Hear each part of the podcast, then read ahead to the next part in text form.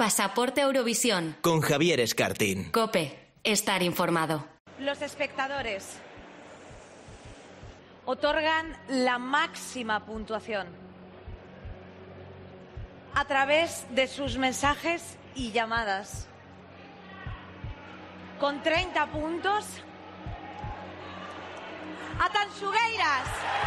Y los 25 puntos del televoto de los espectadores son para Rigoberta Bandini.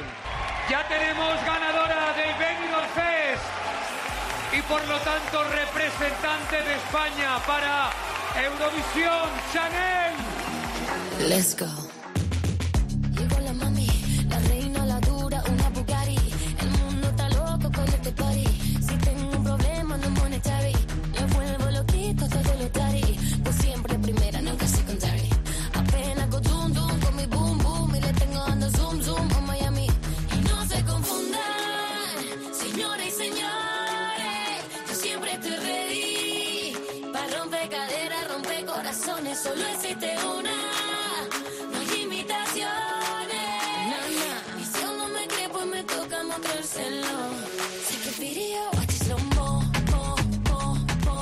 Con lo felices que éramos con las elecciones internas, ¿verdad? O sea, eh, donde ahí, oye, Edurne a Eurovisión. Sí, claro. Y las Quechu en España directo.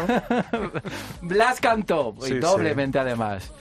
¿Qué tal, señores, señores? Muy buenas tardes. Bienvenidos a Pasaporte a Eurovisión. Hasta hoy el único podcast dedicado al festival en una radio generalista. Igual este fervor que hay ahora en torno al Festival de Eurovisión hace que, por ejemplo, el país ahora también tenga su propio podcast de Eurovisión, que el otro día tenía ahí un modulito en portada de, Ah, del Benidorm sí, Fest, sí, ¿eh? hombre. ¿Cómo cambian lo- los ¿Cómo tiempos? cambian los tiempos?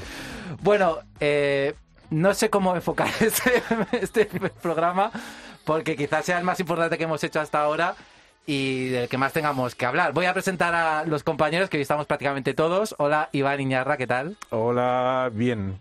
¿Estás bien? Sí. A ver, los que han estado en Benidorm. Hola, Jorge Miralles, ¿qué tal? Hola, ¿qué tal? ¿Estás ileso, vivo, sano? Sí, sí, ¿O. COVID? ¿Todavía No, no? no, todavía Ya no. veremos. Eh, Juanma Fernández de Blooper, ¿qué tal? Nuestro invitado especial. Muy buenas tardes. Eh, desde mi afonía os puedo decir que hemos reído, hemos llorado, hemos bailado. Somos una familia y seguiremos siendo una familia de aquí a Turín.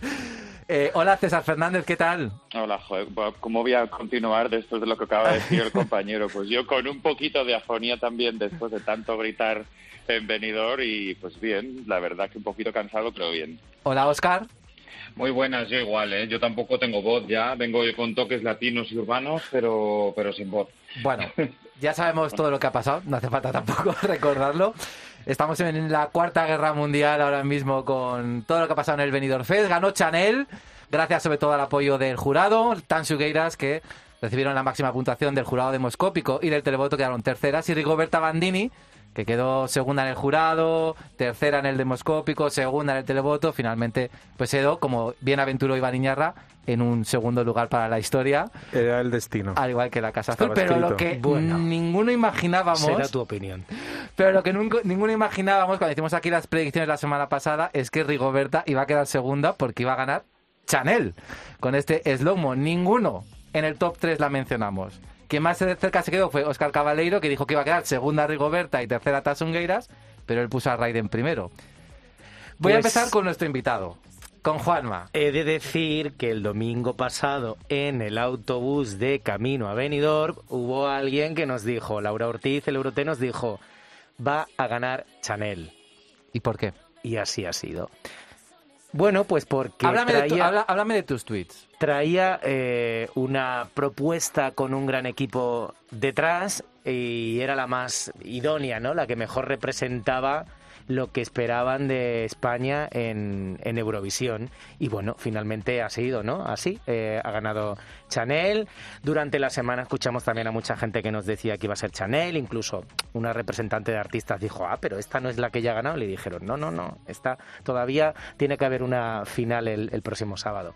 Entonces, bueno, a ver, eh, no podemos... eh, o sea, estoy viendo mucho hate en redes sociales porque estemos contando durante estos días que Televisión Española tenía una favorita. No pasa nada porque digamos que tenía una favorita. Simplemente lo que estamos eh, pidiendo a Televisión Española es un poco de, de transparencia, ¿no? Para saber exactamente qué es lo que votó el jurado. Eso no quita que sigamos apoyando a Chanel, en la que yo creo es la mejor candidatura de España en años y que nos va a traer sin ninguna duda un top ten.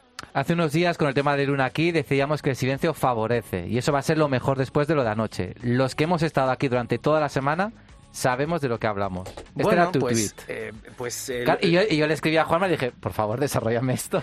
Bueno, pues es un poco lo que hemos explicado, ¿no? Que durante la semana hemos escuchado por parte incluso de gente de televisión española que esa iba a ser la candidata que iba a ganar. Sé, obviamente que no, no- no te voy a preguntar, no te voy a pedir quién, pero cuando dices gente de televisión española es gente que trabaja en televisión española, dentro de televisión española o cercana a televisión española. No, gente que trabaja en televisión española y bueno, y luego también gente cercana a televisión ¿Y española. por, qué, ¿Y por qué decían eso?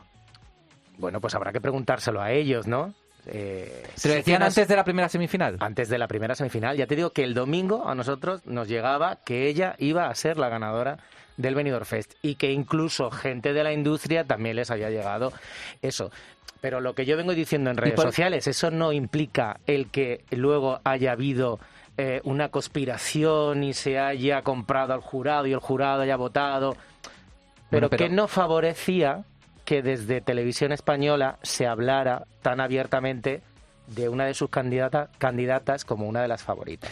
¿Y cuáles serían los beneficios que saca Televisión Española de que Chanel fuera la candidata? Tiene una discográfica detrás, por ejemplo. Eso es algo eso es un punto a favor de Hombre, Chanel. hay que entender- Frente a Rigoberta y Tansungueiras. Claro, al final aquí hay una discográfica que se puede hacer cargo de una gran puesta en escena de cara a Turín. O sea, el gran problema que siempre ha tenido España era eso, la inversión. Siempre se ha criticado muchísimo lo que invierte Televisión Española eh, en el festival. Cuando hay otros países que invierten a lo mejor un millón de euros, pues España está invirtiendo medio millón.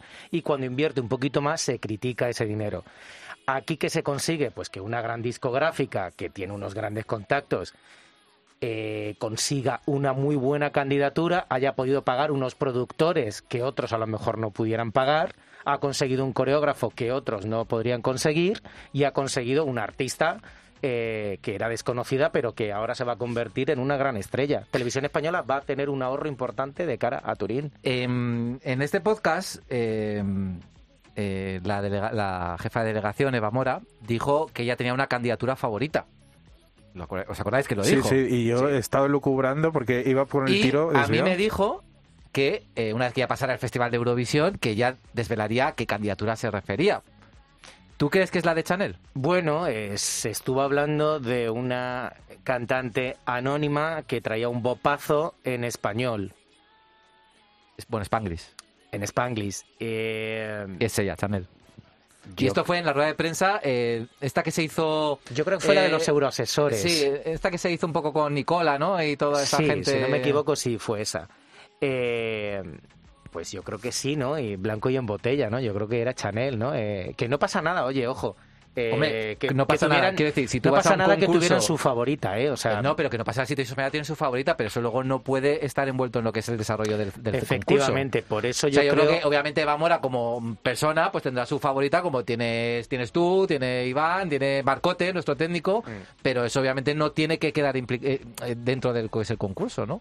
Claro, sí, aquí la historia, lo que te digo es eh, que ya que la gente está pidiendo ¿Tú crees que transparencia... el jurado ha podido estar influenciado por la, por la predisposición de Televisión Española hacia un candidato? Bueno, a ver, eh, tú sabes cuáles son los gustos. En todos los talents de televisión siempre se ha dicho, ya le pasó a Operación Triunfo, ¿no? Que los jurados saben un poco qué es lo que quiere la cadena y qué es lo que saben que puede triunfar. No es algo nuevo. Hombre, eh, evidentemente no va a haber una llamada al jurado para decirle, vótame esto. Pero el jurado sí que sabe cuál puede ser la candidatura que mejor se adecue a las necesidades que tenga la cadena. Y si se está expresando eh, de manera eh, privada y en determinados círculos que eso es lo que más le conviene a Televisión Española, pues tú a la hora de votar, pues te puedes sentir eh, ciertamente un poco sugestionado a votar por ahí. Ojo, yo no estoy diciendo No, que no. se le llame ni que se obligue, Porque no, no se pero puede, no se puede mostrar de ninguna manera, obviamente. efectivamente Tendría que ser el propio jurado quien lo dijera. Efectivamente, y además ya hemos escuchado a Máximo Huerta eh, decir que los eh, jurados internacionales eran muy fan de, de, de. Tansugueiras.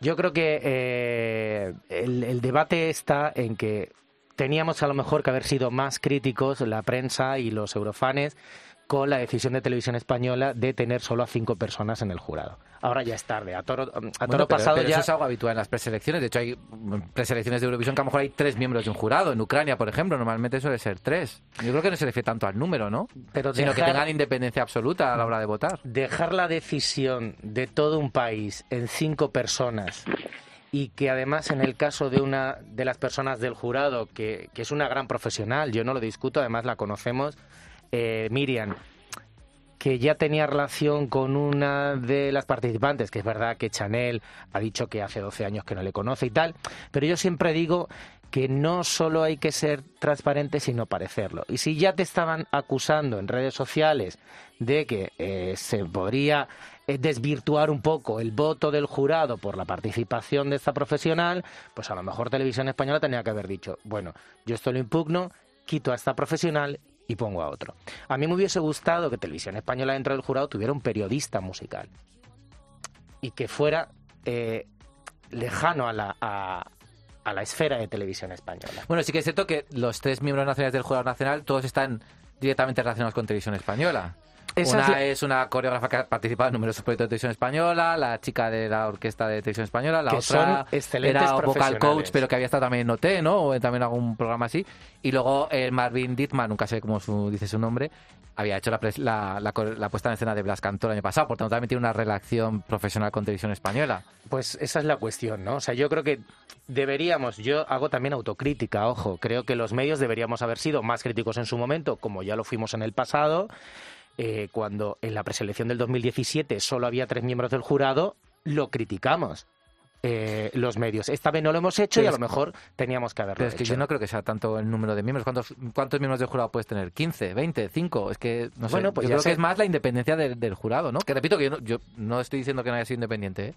Sí, pero, Pero- a más, a más eh, participantes en, en el jurado, pues es más difícil, ¿no? El que eh, se pueda llegar a a lo mejor a determinados acuerdos a la hora de... Pero, por ejemplo, imagínate, fíjate, si en el jurado demoscópico, en vez de Chanel queda segunda, queda tercera y Rigoberta queda segunda, Rigoberta hubiera ganado. ¿Eso cómo lo controlas? Sí, es que, repito, todo esto en sus posiciones, ¿eh? Sí, sí, es que es central. Los eh, números ahí saldrían, por ejemplo. Es verdad que todos sabíamos que Tansugueiras iba a ser la más votada, pero si llega a ser Rigoberta por una casualidad, Rigoberta también hubiera ganado el, eh, el concurso. Yo creo que sábado. estaba muy claro que las gallegas iban a ganar. Eso es, eso es Eh, evidente. además, eh, poco se ha hablado, ¿no? De que hubo una teleoperadora gallega que puso a disposición de sus mensajes clientes gratis. gratis, que incluso hubo ayuntamientos que hicieron lo mismo. Entonces, creo que el voto ha estado desvirtuado, tanto por la parte del jurado como por la parte del televoto, y que de aquí, pues, tenemos que sacar un diálogo, como dijo ayer muy bien Televisión Española en el comunicado, y empezar a mirar ya en la próxima edición del Benidorm Fest ¿Y qué es lo mejor? Si 33, 33, 34, si que el jurado sean eh, jefes de delegación de toda Europa. Es lo que tenemos ya que donde tenemos que centrarnos. Ya para atrás, ya mirarlo, eh, creo que es un poco perder el tiempo. Hay que mirar hacia el futuro y encontrar la mejor posibilidad de cara al año que viene. Abro el debate, ¿eh? pero bueno, vamos a empezar con Iván, su reflexión, pero repito, esto está abierto, ¿eh? aquí podemos hablar entre todos lo que queráis. Eh, yo he pensado muchísimo, ¿eh? desde el momento que el jurado emitió su veredicto, no el miércoles ni el jueves, sino el sábado, porque yo me acordé mucho de ti, Javi, de tu teoría de los siete puntos, ¿no? Entonces, en el momento que el jurado destacaba una y dejaba dos matemáticamente, una fórmula matemática básica, se sabía que ya había poco que hacer. Y yo me quedé en el sofá, estaba con amigos y me quedé congelado, porque era claro que lo que iba a pasar, que pasara lo que pasara, estaba, estaba ahí. Eh, yo sobre. No vamos a hacer. Yo no creo que hay que hacer a posteriori. Las reglas estaban ahí, ok. ¿Qué hay que mejorar en este diálogo que dice Televisión Española? El jurado. Es verdad que en Eurovisión hay cinco, pero no son cinco solo, son 41 países Sí, pero, con cinco. pero otras preselecciones también son Sí, sí, sí. 5, 6, 3, por ejemplo en Ucrania, me acuerdo, en Francia el año pasado eran 10, por ejemplo eran más, Sí, pero no pero sé, que no es un número que digamos, que es menor con respecto a Sí. otros países. Pero en el formato este es un poco diferente, porque una, es decir, es más parecido a un San Remo, en el cual hay eh, eh, tres galas casi consecutivas, a diferencia de otras preselecciones que son galas semanales, que las puestas en escena, por ejemplo, se tienen que ver que hay una, una propuesta de mejora y los eh, artistas lo mejoran. Y a mí me alucinó que tanto Tasugueiras como Roy Goberta en dos días cambiaron su puesta en escena en detalles que en otras preselecciones el jurado hubiera valorado, hubiera aceptado como, ostras, ha habido un cambio, ha habido una propuesta de mejora y eso el jurado no lo ha valorado. Y a mí me dolió muchísimo eso, sobre todo por parte de las Tanchugueiras, que no eran mis favoritas, pero era evidente el cambio, ¿no? No sé, yo pienso que habría que tener, pues oye, si hacemos jurado internacional, pues cinco internacionales y cinco nacionales. Mayor representatividad.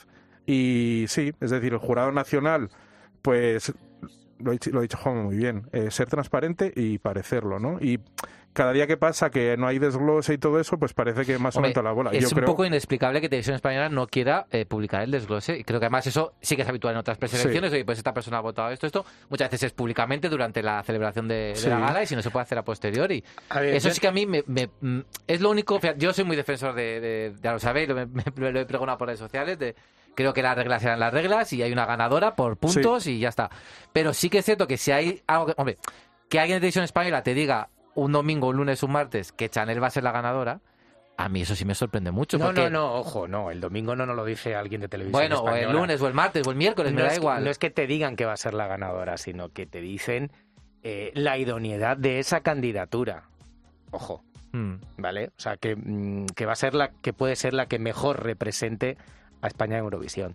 Pero volviendo un poco al tema de, del jurado, o sea, lo que decías tú, que es que ahí en otros países donde eh, se cuenta ¿no? lo que ha votado cada uno. Yo entiendo que aquí a lo mejor no se quiere hacer público, eh, porque hemos visto en los últimos días el hate que ha habido hacia eh, determinados miembros del jurado y el que se haga público su votación pues puede generar más hate.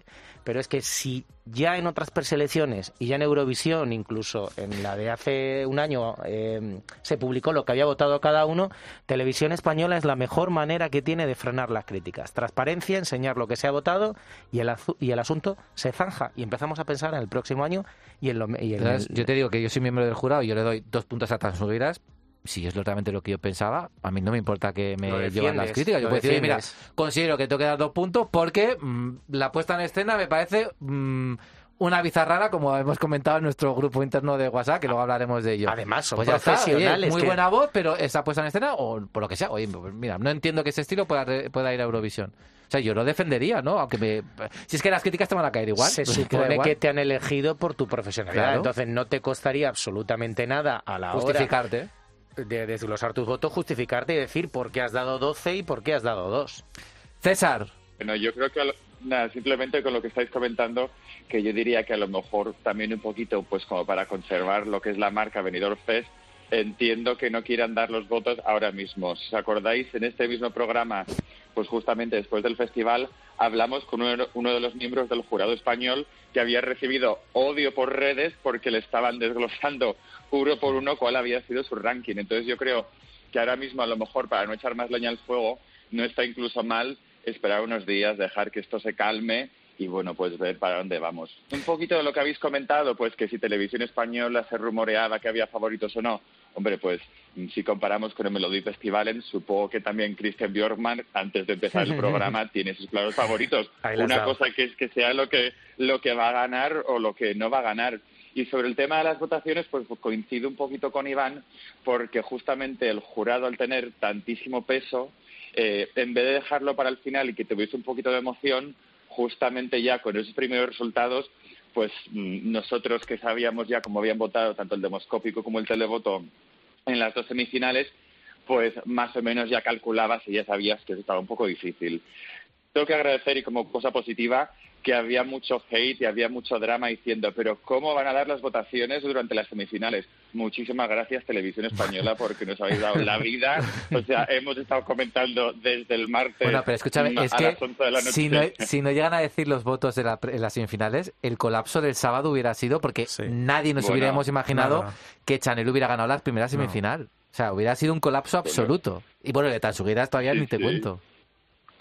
Por- entonces, por eso, muchas gracias por habernos dado todo eso. Creo que hay cosas mejorables. Estoy de acuerdo contigo, Javier, que lo del jurado, tres, cinco, diez miembros, en realidad da igual el número de miembros que haya en ese jurado. Lo importante es que sean imparciales. Y también, pues mira, voy a hacer una cosa. Eh, el mundo del espectáculo al final en España no es un país tan grande y pues al final si te dedicas al mundo de la danza o de las coreografías o eres bailarín, eh, si no estás en musicales, estás en programas de televisión y todo el mundo se conoce. Y al final yo creo que también si eres una persona profesional, pues no pasa nada si una persona con la que, trabaja, con la que has trabajado hace siete años participa en un programa, pues porque tú la vas a valorar, valorar eh, como cualquiera de los otros. Entonces, no sé, a mí tanta rumorología y tanto como que merece más la pe que interesa más que vaya uno que vaya otro, no me lo acabo de creer mucho porque vamos a ser ciertos, al final y la Eurovisión es un gasto increíble y muchas veces las discográficas ni acaban recuperando ese dinero. Y para un artista muchas veces, en la mayoría de ocasiones, es más bien un lastre ir a Eurovisión que una cosa positiva en su carrera. Ahora, ahora no tanto, ¿eh? Ahora no tanto con esto de que ahora los, los royalties ¿no? de la canción se lo quedan el artista. Bueno, en este caso, los autores, además. Leroy Sánchez, claro, tiene que estar encantado. Bueno, Leroy Sánchez no, ojo.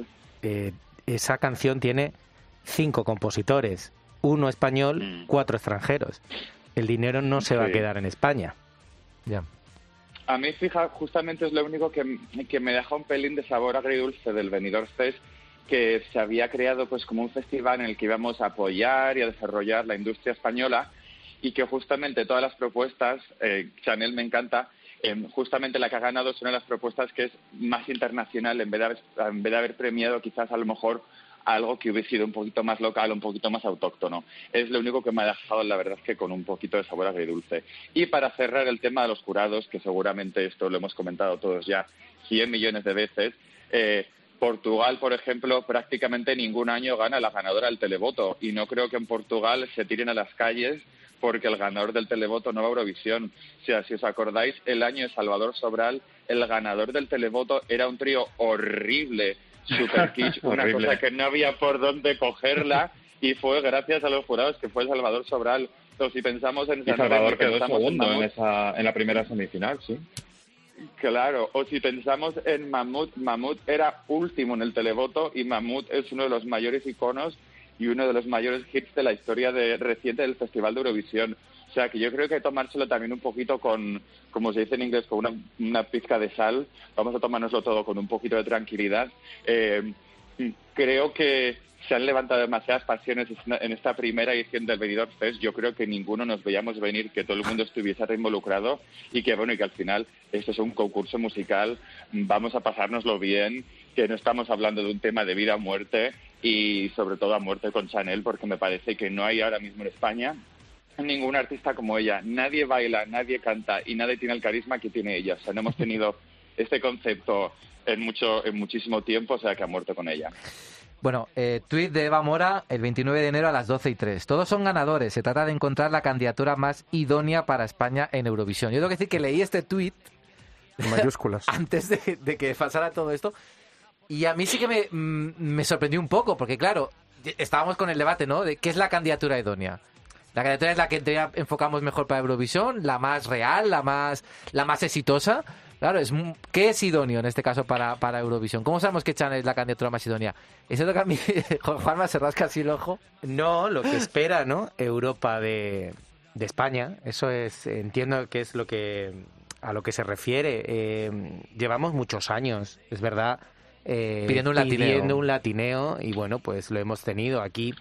Eh, como dice César, que la historia está en que al final el latineo viene compuesto por compositores eh, extranjeros. Eh, al menos de aquí sí que lo que, lo que vamos a sacar es el triunfo de, de, una chica que se lo lleva currando desde los seis años, ha trabajado en multitud de musicales, ha trabajado en la tele, en programas como Tu cara me suena, en series como El Continental, o sea, Chanel ha tenido que sufrir eh, la serie del Continental, que no es poco, eh, iba a ser la protagonista del musical de Nacho Cano, o sea, es que eh, le ha venido Dios a ver ahora. Eh, el secreto del puente viejo. Paquita, sabes que contenta estaría. Es una, es una 360 que hace, te hace de todo. 360. Ya lo el secreto del puente viejo. ha dado la vuelta y se ha convertido en la artista 360 que buscaba hasta, Paquita. Hasta Eurovisión. A ver, Oscar. Que Lidia San José irá a Eurovisión también. Hoy se lo dijo Nieves Herrero, ¿eh? En la 1 dijo Nieves Herrero. Eres 360. a ver, Oscar, que estuvo también ahí en el foso, ahí viviendo ese momento cuando sale que, ganadora, que la ganadora es Chanel y hay un silencio ahí, solo con la música que estaba poniendo televisión española, tremendo. Cuéntanos tus impresiones, Oscar. Sí, efectivamente, pero precisamente desde el pozo, o sea, una canción que no considerábamos como posible ganadora, ¿no? Como, como, como era Slow eh, en las escuchas iniciales y que incluso aquí, una semana antes de ver las escenografías, pues tampoco la habíamos considerado ninguno en nuestro top 3 pero precisamente desde el foso, o sea, eh, para mí fue la, o sea, me dejó eh, boquiabierto totalmente, por completo. O sea, porque mm, sí es verdad que nos había dado muchas pinceladas de que, de todo, de cómo iba a hacer su coreografía, de que estaba haciendo un gran trabajo y que se, y se estaban currando muchísimo la puesta en escena. Para mí fue muchísimo más superior de lo que, de lo que me podía esperar. Entonces, es verdad que mm, conspiraciones aparte de lo que haya podido pasar con el jurado, eh, que a veces el televoto esté desvirtuado, por ejemplo, lo que hablábamos antes de que Tanchugueiras pues tenía una región totalmente a su favor mm. y, que, y que el televoto lo iban a ganar, pues el jurado también tratará de buscar eh, conspiraciones aparte, como digo, eh, pues y como decía Eva Mora, la candidatura idónea para, para, mm, para presentarla directamente en el escenario de Turín sea, es que tal y como ha sido presentada es que mm, no necesitan muchas modificaciones, quiero decir, y lo que llevábamos pidiendo también muchísimo tiempo. Eh, lo decíamos en anteriores programas, que Melody Festival presentan la canción tal cual va a ser eh, mm. em, presentada en el escenario en Suecia y luego en Eurovisión. Es que hasta el vestuario va a ser igual. Y entonces eso nunca nos había pasado en España y yo creo que es un paso muy importante. Em, comentando otras candidaturas, a lo mejor todavía que todavía tenían que hacer modificaciones, que el vestuario a lo mejor era un poco raro, las mm, coreografías a veces un poco caóticas quizás. Y yo creo que a lo mejor lo que creíamos que iba a ser el tsunami de Rigoberta Bandini, pues mm, se ha transformado en el huracán de Chanel. O sea, em, a lo mejor no es tampoco la mejor cantante y mucha gente está hablando de que porque vamos a llevar ahora una canción de estilo fuego. Yo creo que es todo lo contrario. Yo creo que fuego bebe de las fuentes de, nuestro, de nuestra propia música, o sea, de la música latina, o sea, comenzando por el título. Entonces, em, yo creo eh, que después de, de, lo que vi allí, o sea, desde la primera semifinal, ya mm, que haya sido ganadora o no de la semifinal, para mí fue la que más, la que más me llamó la atención y la que yo dije, mm, joder, pues, pues a lo mejor tiene que estar esta, esta cantante eh, en Turín y no la habíamos considerado. O sea, a mí me pareció el paquete completo. Eh, eh, desde el primer momento en el que lo vi. Entonces, yo creo que eso es importante también, o sea, mm, que lo veas y que, y que, y que digas, eh, wow, o sea, porque a mí yo es como si estuviera viendo a Beyoncé allí directamente, salvando las distancias. Pero, eh, ¿es, el año? ¿Es el año para, para llevar esta candidatura o, vamos un poco, un poco tarde? ¿no? Porque yo he escuchado muchas veces... Espera, pero antes de eso que lo vamos a analizar, quedo un poco terminar con la parte polémica y luego nos vamos a centrar solamente en la musical. Bueno, el Benidorm Fest ha sido un éxito. Es obvio. 21% de ser, 3 millones. Toda esta polvareda que se ha levantado. Bueno, es que yo creo que es. Eh, mira que yo pensaba que iba a ser difícil superar lo de 2017 y yo creo que se ha quedado totalmente. Eh, atrás lo de lo de hace cuatro años, lo de hace cinco años. ¿eh? Yo creo que en la polvareda que se ha levantado este año, yo de verdad ni en 2017. Pero Este, esta situación que se ha vivido va a perjudicar a esta fórmula que ha sido un éxito en su primer año y creo que ni Televisión Española se preparaba? ¿O va a depender luego de lo que pase en mayo con Channel? Es decir, que no es lo mismo que quede quinta que quede vigésimo quinta. No va a perjudicar. Yo creo que nos va a tocar esperar. Eh, dejando aparte, o sea, evidentemente, o sea... Eh, es decir, eh, va a haber cantantes que se van a atrever a participar cuando, por ejemplo, haya, rumores de que es un fraude, de que eh, se vapulea a los artistas en redes sociales, de que la ganadora del Benidorm Fest tiene que salir a llorar en directo en televisión. Bueno, llorar, soy yo. Pero, pero, esta polémica... A ver, Jorge. No, que quiero decir que, el éxito que, ya tienen las canciones que, se han presentado está ahí, o sea, es una cosa que trasciende al propio al propio festival, eh, el que se ponga y se, se baile lo que se, se baila y se canta lo que se canta eh, Ay Mamá está ahí. Es una cosa que, no desaparece por mucho eh, que voto que no haya eh, se haya producido en el... Gonzalo Hermida, con invitación directa para Benidorm Fest 2023. Ayer en Cadena 100, Antonio Hueso dice yo no sé si me voy a volver a presentar con todo el hate que estoy viendo en las redes sociales. Es que yo creo que eso, eh, yo creo que eso se hizo a bote pronto, pero eh, cualquier persona que está en la industria eh, es consciente del impacto que ha generado el Benidorm Fest en medios. Y cualquier artista, a lo mejor Gonzalo, claro, es que Gonzalo ya se ha presentado un año y es que tiene una de las carreras más prometedoras de entre los 14 artistas. Entonces a lo mejor no necesita el próximo año presentarse. Pero hay muchos artistas en España que lo van a necesitar y que van a ver además que el hecho este de que los eh, royalties vayan al 100% a los autores hará que haya autores que se quieran presentar. ¿Cómo vas a decir que no a ganar dinero? A que haya dos Una millones cosa es de ser escuchas. autor y otra cosa es ser cantante, ¿eh? Pues el cantante al final... El que sube al escenario. Pues al, fi- al final el cantante también va a ver que hay algo positivo en esto y que tu nombre esté durante dos o tres meses en los medios de comunicación de toda España, pues te está poniendo en el mapa. A lo mejor no se presenta Pablo López, pero a lo mejor cantantes pues eh, menos conocidos como eh, ha pasado en esta con eh, Shane, Sara Deo, pero que tenía muy buenos autores detrás. Y oye, qué bien que vengan nuevos talentos. Lo mejor que ha tenido este eh, siento. festival ha sido eso. Yo siento no estar nada de acuerdo. Creo que todo el hate que está levantando estas últimas horas está desvirtuando completamente lo que era el concepto inicial de Benidorm Fest, que era una fiesta y era una celebración. Y si yo soy o cantante o compositor y veo que porque si mi canción gana y de repente no era la favorita del público, me van a estar mandando amenazas y me van a estar diciendo que todo es un tongo, pues a lo mejor intento encontrar otra vía para intentar promocionar mi tema. Pues Estaba quítate, leyendo, por quítate ejemplo, Twitter, que Twitter no representa a España. De verdad, o sea, yo... no lo tengo. Si Twitter Bueno, me pero, parece una pero, Juan, para pero, se está, pero se están los corrillos de Lo siento mucho para los que tengáis. Eh, es que- Y también os digo pues que, por ejemplo, con el, ayer estaba leyendo a Paco Tomás, que creo que ha estado inclu- incluso un poco involucrado dentro de este, de este sistema, y él decía que les ha costado Dios ayuda a convencer a muchísimos eh, autores y cantantes simplemente porque no querían esta exposición negativa, que es justamente lo que ha sucedido. Entonces yo creo que, eh, lógicamente, las, al menos dos o tres de las canciones de este año sí que van a tener eh, bastantes escuchas y van a tener éxito y ojalá, pues, ¿sabes? Ya lo Pues sí. esto sea, sea simplemente unos días de una ola bastante negativa y pues sal- pase, la- pase todo esto, lleguemos a la luz, pasemos al otro lado y empecemos un poquito, pues en vez de tanto criticar, más apoyar a los artistas y que tengan unos veranos llenos de conciertos y unas carreras largas. Pero yo ahora mismo, después de todo lo que ha pasado y todo lo que está leyendo, hasta titulares de prensa, en plan de pues vapuleando las canciones, a la canción que ha ganado, yo me lo pensaría mucho porque creo que tendría que ser más una celebración y qué bien que conseguir quedar entre los tres primeros a simplemente destruir a la que ha ganado porque no, no es la que la gente se esperaba. Al final Chanel ha ido con los deberes muy bien hechos, sabía perfectamente eh, que tenía que ser una cosa muy visual y, ¿sabes? Pues es, esa es mi opinión, Patricia.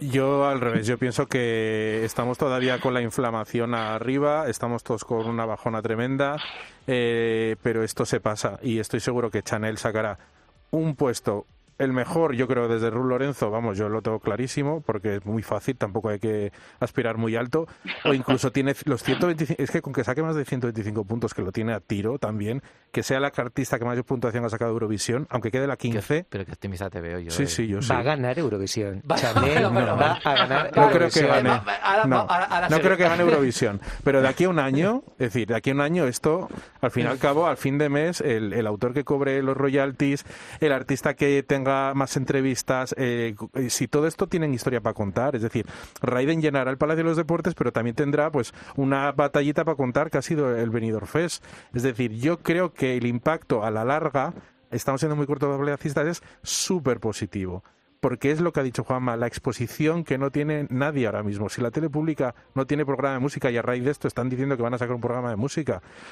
yo pienso que eh, en mayo esto quedará como un mal recuerdo o como una pequeña fiebre post festival y cuando llegue septiembre yo creo que será todo positivo. Es decir eh, solo falta que en Turín un par de temas que se presenten tengan éxito para que la gente siga viendo como esta oportunidad. Y lo que tiene que hacer pues es establecer unos sistemas para que todo sea más transparente y así al día siguiente podamos discutir si nos gusta más o menos. Pero no poner en duda mm, en lo que ha pasado, que es lo que hemos visto, que ha sido una actuación arrolladora, que yo me quedé los tres minutos mirando para la tele tonto y digo, jolín, esto viene con el lacito puesto. Y el resto, pues tenía cosas que mejorar. Bueno, yo creo que, bueno, lo que he comentado, considero que es, que es positivo, sobre todo también en el concepto que hablabais, en el concepto de que creo que, que tiene que ser una, una fiesta de la, de la música y, y que además pone, eh, digamos, sobre la mesa y descubre a, muchísima gente, artistas de, de muchos estilos que quizá de otra manera pues, pues no estarían en, en boca, en boca de todo el mundo. Y creo que eso es, es positivo para, para todo lo que se presenta. Y además creo que es positivo también para una propuesta como, como es el Benidorm Fest. Oscar. Sí, sobre todo eh, dejar de, extrapolar todo y de, politizar todo, ¿no? Que es lo que se ha visto tanto en los medios de comunicación eh, en el día de hoy, en las radios, en las televisiones, eh, que se hable del tongo, que, que es verdad que mm, Televisión Española ha demostrado con toda esta selección del Benidorm Fest muchísima transparencia y la verdad es que mm, debería de poder mostrarla también justo ahora al final. Pero lo que sí, a ver, lo que, lo que hablábamos antes de que, de que Twitter es un pozo de ponzoña o lo que sea, eh, es verdad que la gente en España es muy pasional y al final eh, todo se, se, se, se polariza de tal manera que al final se, desvirtúa el objetivo eh, musical que tiene este concurso. O sea, ya no solo para representarnos en Eurovisión, sino como festival. O sea, es que es lo que decías, es un escaparate increíble para, tantos artistas que, que han estado parados de, pues por la pandemia o, o por lo que sea, eh, para nuevos cantantes, para cantantes que, que ya que ya tenían una carrera consolidada, pero para, simplemente para tener muchas más escuchas en Spotify. Yo creo que es que eh, me da muchísima pena, la verdad, que se, que se enturbie ahora en el último momento, pues, pues lo que lo que llevábamos tantos años pidiendo, ¿no? Y que ahora mismo hemos conseguido. A mí siempre me queda la duda de que, ah, bueno, obviamente el éxito del Benidorm Fest viene porque teníamos muy buenas canciones y muy buenos artistas. Yo no sé si esta polémica eh, ha quedado tan, ha sido tan mayúscula, también un poco por el, tinte político y social que tenían dos de las canciones favoritas. Me refiero, eh, Rigoberta Bandini, todo el tema del feminismo, de los pechos, de las tetas, bla, bla, bla, y Tansugueiras por todo lo que eran los- las, las lenguas cooficiales, el nacionalismo. Eh, si esos ingredientes no hubieran estado ahí, se hubiera armado la que la que se hubiera armado, es decir, habría partidos políticos refrendando candidaturas, habría eh, gobiernos eh, re- apoyando también a algunos de los candidatos. O sea, yo creo que a veces también el problema es que se va a lo extramusical, que es el problema de esto. Que, Pero eh, es eh, que eh, eh, si, si no hubiese pasado esta polémica, no se estaría hablando de- del Benidorm Fest. O sea, el que haya polémica significa que ha sido un éxito. pero- pero- y todo ex, todo gran poder pero, conlleva pero, una... pero, Juanma, si gana Rigoberta Bandini o gana Tansugueiras, el programa te hace un 21%, 3 millones de series, y aquí no habría polémica. Más allá de que alguno diría que no le gusta la estrella de Rigoberta o que vamos a enviar una canción en gallego cuando somos españoles. habría- habría mucha Yo creo que polémica. hubiera habido igual, ¿eh? Sí, sí. Hubiese ¿Cómo- habido cómo esta? polémica también. Hombre, ¿eh? Diferente. eh, Sí, hombre. Diferente, claro. Pero Sí, sí. Pablo Casado, Pablo Casado ya el día antes de la final ya puso también algún tuit en contra de Rigoberta Bandini simplemente porque alguna de las ministras había dicho que la apoyaba, o sea que yo creo que hubiese habido muchísima polémica también si hubiese ganado Rigoberta Igual por Bandini. eso para Eh, igual por eso para televisión española también era bueno que fuera Chanel. Es que, a ver, eh, es un dolor de cabeza menos, pero le ha salido el dolor de cabeza sin quererlo, pero porque se ha autoadministrado eh, eh, incorrectamente la medicina. Es decir, si hubiera ganado Tansugueiras, hubiera salido la foto de ella tocando con el índice de la bandera española y abrazando la bandera independentista. Hubiera Ahí estado hoy.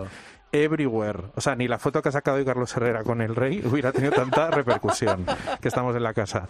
Y luego, si hubiera ganado Rigoberta, eh, claro, es la ministra tal, porque el vicepresidente de la Generalitat eh, en catalán, no sé qué, el pasado independentista de Rigoberta Bandini yendo al 11 de septiembre de 2008, Pero hubiera que, salido. que todo eso al final termina siendo positivo, porque se está hablando. O sea, no hay nada peor que no se hable de O sea, ti. si ahora llamamos a Chanel, tenemos que decirle que no se queje, que vamos, esto le viene estupendo no, a no, no, no, para nada. Ojo, no estoy diciendo eso. O sea, eh, creo que el hate que se ha generado en contra de ella no lo merece. Vuelvo a repetir que me parece una artistaza increíble, una mujer hecha a sí misma desde los 16 años que está haciendo teatro musical. Lo que digo es toda la polémica que rodea a la transparencia y al tema del jurado. O sea, yo hubiese quitado, por supuesto, hubiese borrado todos los comentarios negativos que ha tenido eh, esta chica y que nos centremos en cómo la queremos y en cómo estamos diciendo que ella puede ganar el Festival de Eurovisión. Pero que esa otra polémica de la transparencia de televisión española, del jurado, de que si los partidos políticos quieren saber qué es lo que se ha votado, al final es lo que está poniendo en el foco al Benidorm Fest.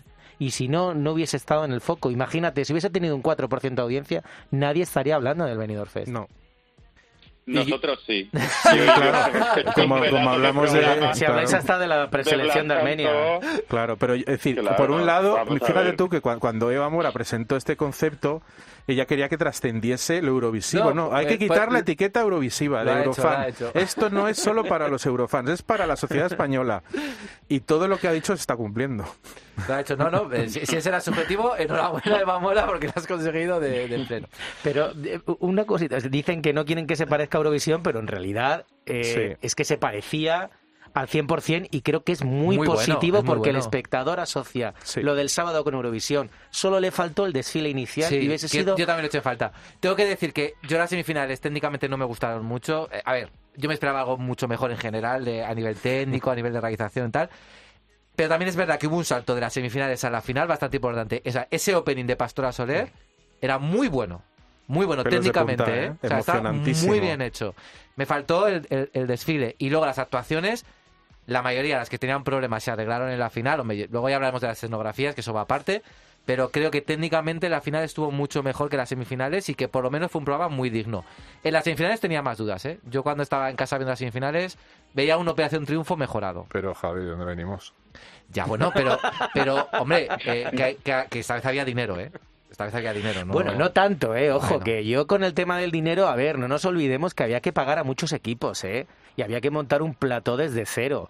Una gala normal de, de un Tu me suena, un gran hermano, son entre 500 y 600 mil euros.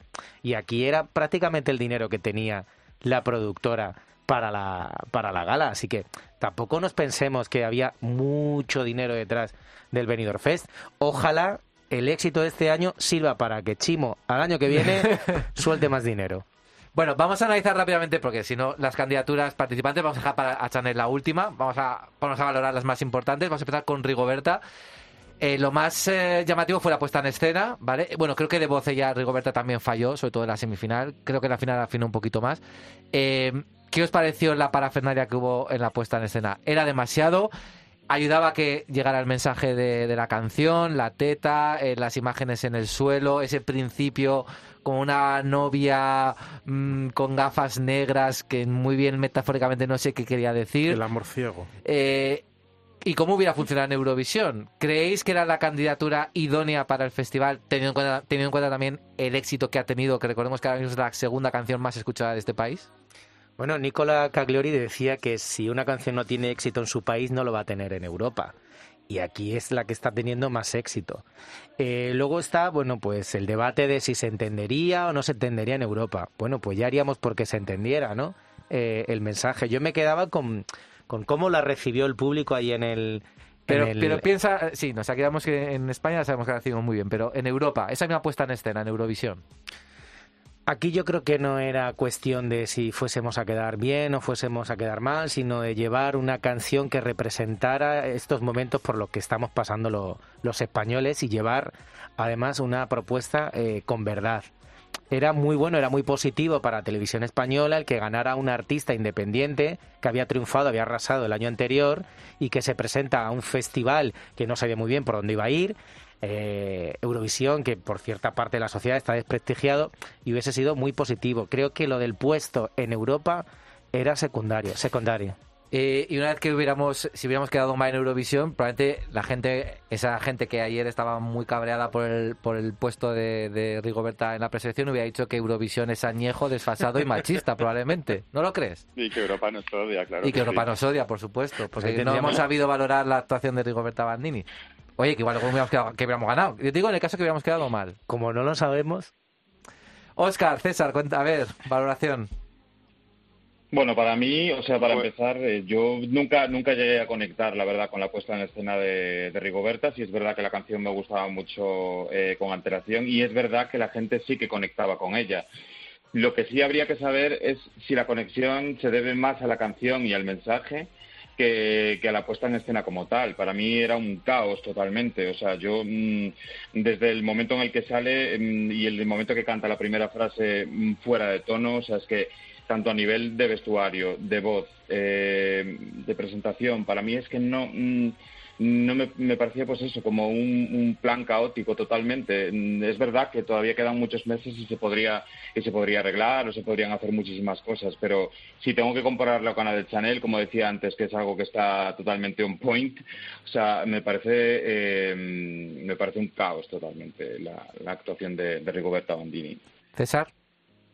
Yo como canción eh, si sigues era y será mi favorita sin lugar a dudas. Eh, creo que viéndola allí como espectador era un 10, pero reconozco que viéndolo por televisión y sobre todo tras la semifinal yo me quedé bastante frío. Eh, creo que una, una de las cosas más claras cuando vas a Eurovisión es que si montas una puesta en escena se tiene que perdona, entender todo desde el primer segundo. Me parece muy bien si la canción a lo mejor la puesta en escena tiene como 50 interpretaciones y simbología con 250 diferentes referentes diferentes, pero si no se ve a la clara en televisión no me vale para nada absolutamente eso. Entonces, creo que si la comparo con algún artista reciente que era en Eurovisión, hubiese sido nuestro Conan Osiris.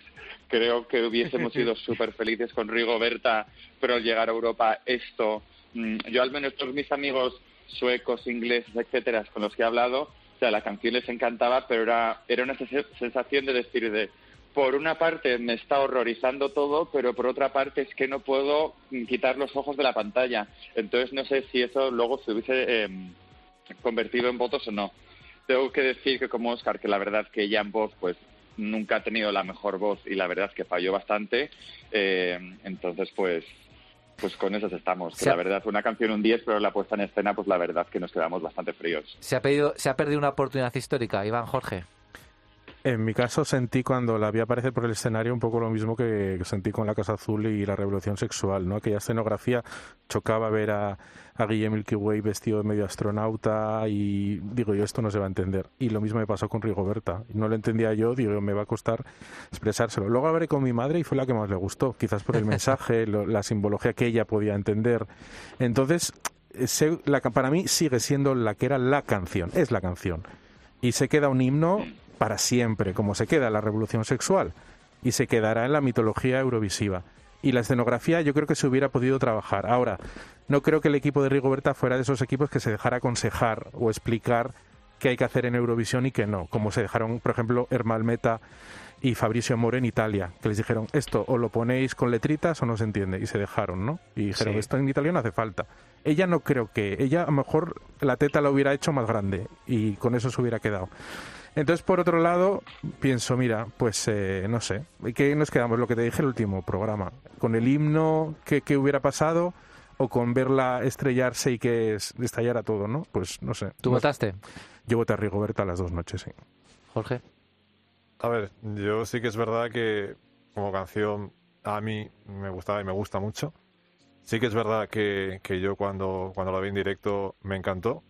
Eh, pero también es verdad que, cuando la vi luego en la realización, en, vídeo, hay cosas que, mm, no sé, cuestan un poco de entender en ciertos momentos, no sé, cosas que, se eh, cambiarían o, que creo que se podrían cambiar.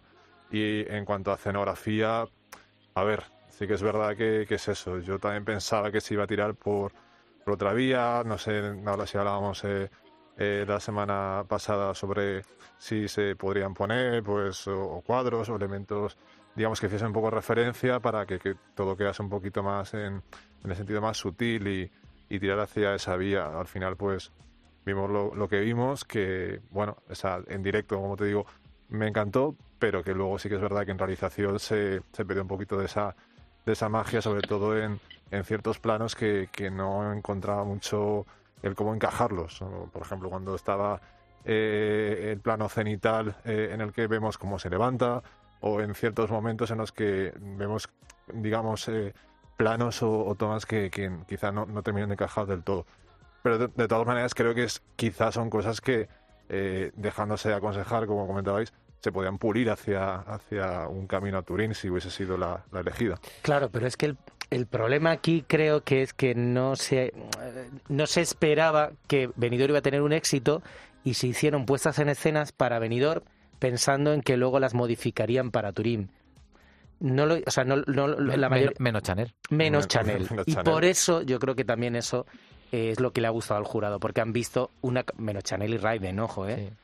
Han visto una candidatura Sí, sí. eh, que era pero- perfecta para Turín. ¿En Chanel veis esos, esos fondos para, para No, los- no, no, no. No, pero hay dos elementos claves cuando ella se agacha y planta el culo en el suelo y el baile. El Sí, pero al final todo es un conjunto. O sea, Sí, quiero decir que Sí, tampoco, pero, pero los tampoco fondos es lo más fácil de cambiar, obviamente. Es lo más fácil. Bueno, pero juegan un papel también muy importante en la, en la propia historia de la canción y Sí, cómo pero- se representa. Pero no tiene historia. Ch- Chanel no se puede contar ninguna historia a través de la Bueno. puesta en escena. Yo de, de Rigoberta tengo que decir que lamento mucho pues no tener a Rigoberta en Eurovisión. Que no forme parte ya de la historia de Eurovisión. Mm, De la historia de Eurovisión va a estar, pero de Eurovisión de verdad, de estar allí. Y el momento en que hubiera tenido que una canción con tanto éxito representara a, a España, ¿no? En fin, eso y, y, bueno, y un dato de audiencia que hubiera sido brutal también con Rigoberta. Y que hubiera jugado con lo de la teta, se la saca, no se la Sí, saca, sí, un sí. efecto tatú. Teta de 3 metros, de 5, de 10, bueno, en fin, 25. cuántas cosas. Bueno, eh, Tansugueiras, voy a empezar por el gallego. Yo tengo que decir, vamos a ver si hay gallegos valientes que digan que estaba, que hay gallegos, yo conozco gallegos que cuando vieron en el ensayo lo que llevaba Tansugueiras se llevaron las manos a la cabeza.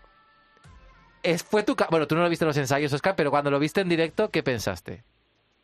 No, la verdad es que me parecía una ropa muy tradicional, llevada al- a la moda más actual. Entonces yo creo que, mm, lejos de lo que yo me imaginaba en mi cabeza, como, como iban a ir vestidas, a mí me pareció muy, a- muy acorde eh, con el baile, con la canción. Es verdad que a lo mejor estaban un poquito, un poquito, entre comillas, sobrecargadas de, de maquillaje, que mm, al final eh, recargar un poco toda la cara. eh, Los gallegos vais con dorado por la calle, por la, eh, por la calle, ¿no? Con la no, cabeza. no, no, Ah. no. Como los chilenos que van con máscara. No, no, tampoco. Entonces yo creo que lo de taparse la cara me parece que es algo que no funciona en Eurovisión. O sea, yo creo que eh, tienes que mm, reflejar toda la luz tanto de tus ojos como en los planos. O sea, eso tiene que quedar mm, clarísimo para que, porque es un espectáculo televisivo. O sea, tienes tres minutos.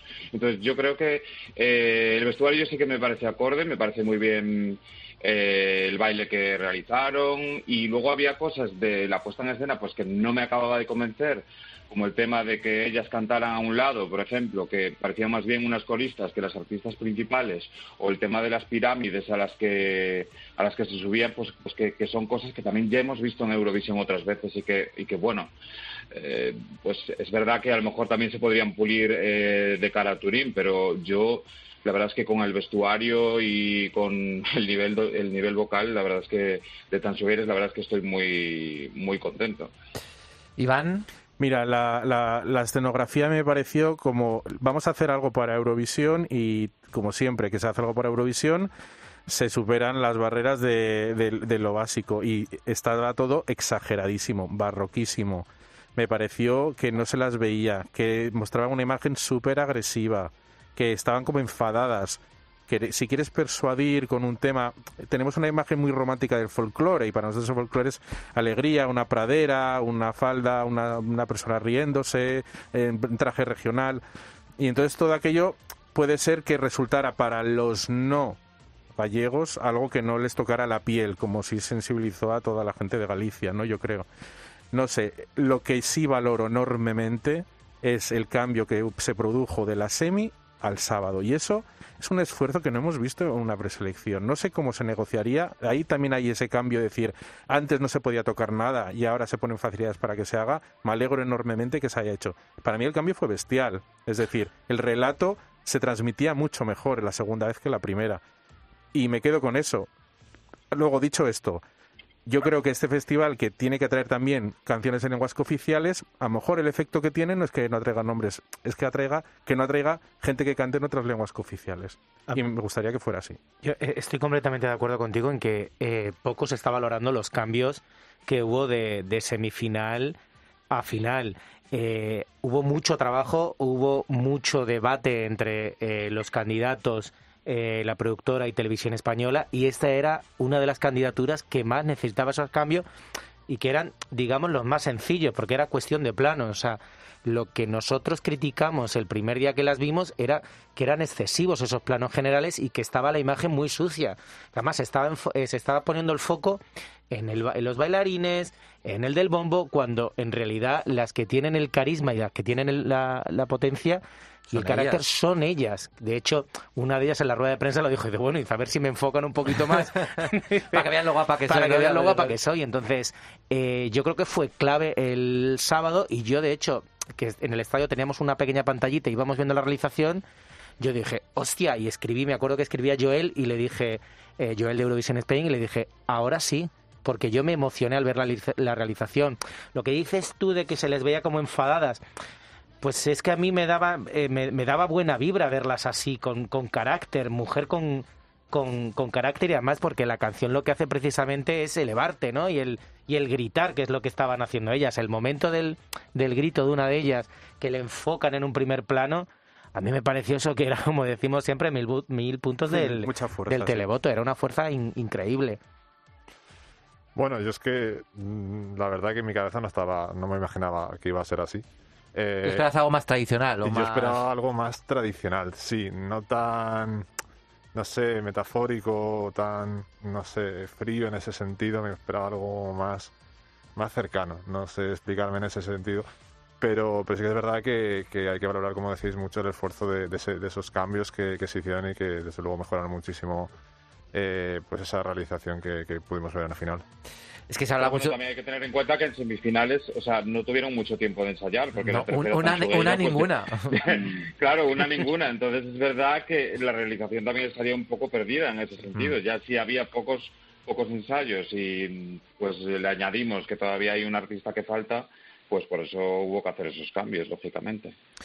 ¿Alguna cosita, César, sobre Tansugueiras?